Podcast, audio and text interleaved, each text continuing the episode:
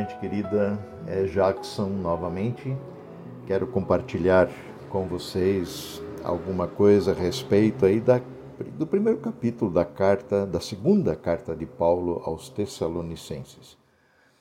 Ele, ele usa, é, escreve essa carta e saúda esses membros da igreja de Cristo em Tessalônica. É, como integrantes do corpo de Cristo, como integrantes da igreja de Jesus. E ele abre e escreve em parceria com Silas e Timóteo, né? Nós, Paulo, Silas e Timóteo, escrevemos esta carta à igreja em Tessalônica, a vocês que estão em Deus, nosso Pai, a vocês que estão no Senhor Jesus Cristo. Ah, ser igreja é estar em Deus, ser igreja é estar em Cristo. Por meio da fé em Jesus, nós somos inseridos na sua igreja. Igreja, corpo de Cristo. E a esta igreja, Paulo saúda, o trio lá, Paulo, Silas, Timóteo, saúda, desejando que Deus, o nosso Pai e o Senhor Jesus Cristo conceda à Igreja do Senhor, graça e paz. É, é, uma, é uma saudação bastante comum que Paulo usa, mas ela, ela inclui, incorpora é, duas dimensões, por assim dizer, de saudação, tanto da parte dos gentios, a charis, a graça, que tem também uma expressão que tem a ver com alegria, e a paz, o shalom, que é uma saudação judaica.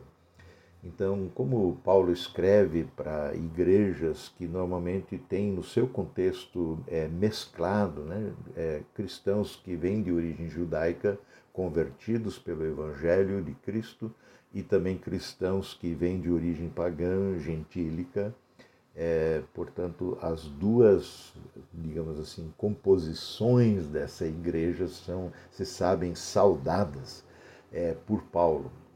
E aí ele diz uma coisa muito interessante. Irmãos, nós não podemos deixar de dar graças a Deus, de ser gratos a Deus por vocês, igreja lá em Tessalônica. Porque a fé, é, a fé de vocês tem se desenvolvido cada vez mais.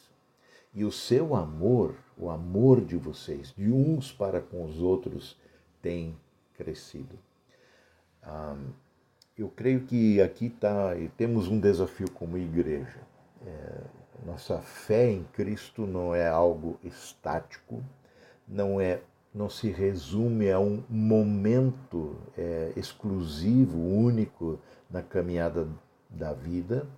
É, como a gente muitas vezes ouve ou fala a respeito né, de chegar à fé, da conversão, é, como um momento talvez marcante, sim, um momento em que você acolhe e diz sim para esse evangelho, que você se joga nos braços da graça de Deus em Jesus Cristo, crendo nesta obra em nosso favor na cruz, mas é uma fé que a partir de lá é, precisa ser desenvolvida, ela precisa crescer e de contínuo, sempre, todos os dias, até que Cristo volte ou nós sejamos recolhidos à sua presença.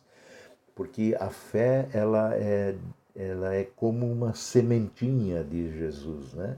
que é lançada, é, na, seja na parábola do, do semeador e outras parábolas, comparando também o reino e tudo mais a uma semente de grão de mostarda é, e outras parábolas que Jesus usa, ela a fé precisa crescer.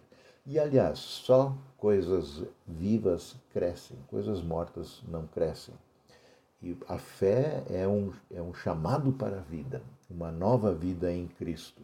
E essa vida cresce, e se desenvolve cada vez mais.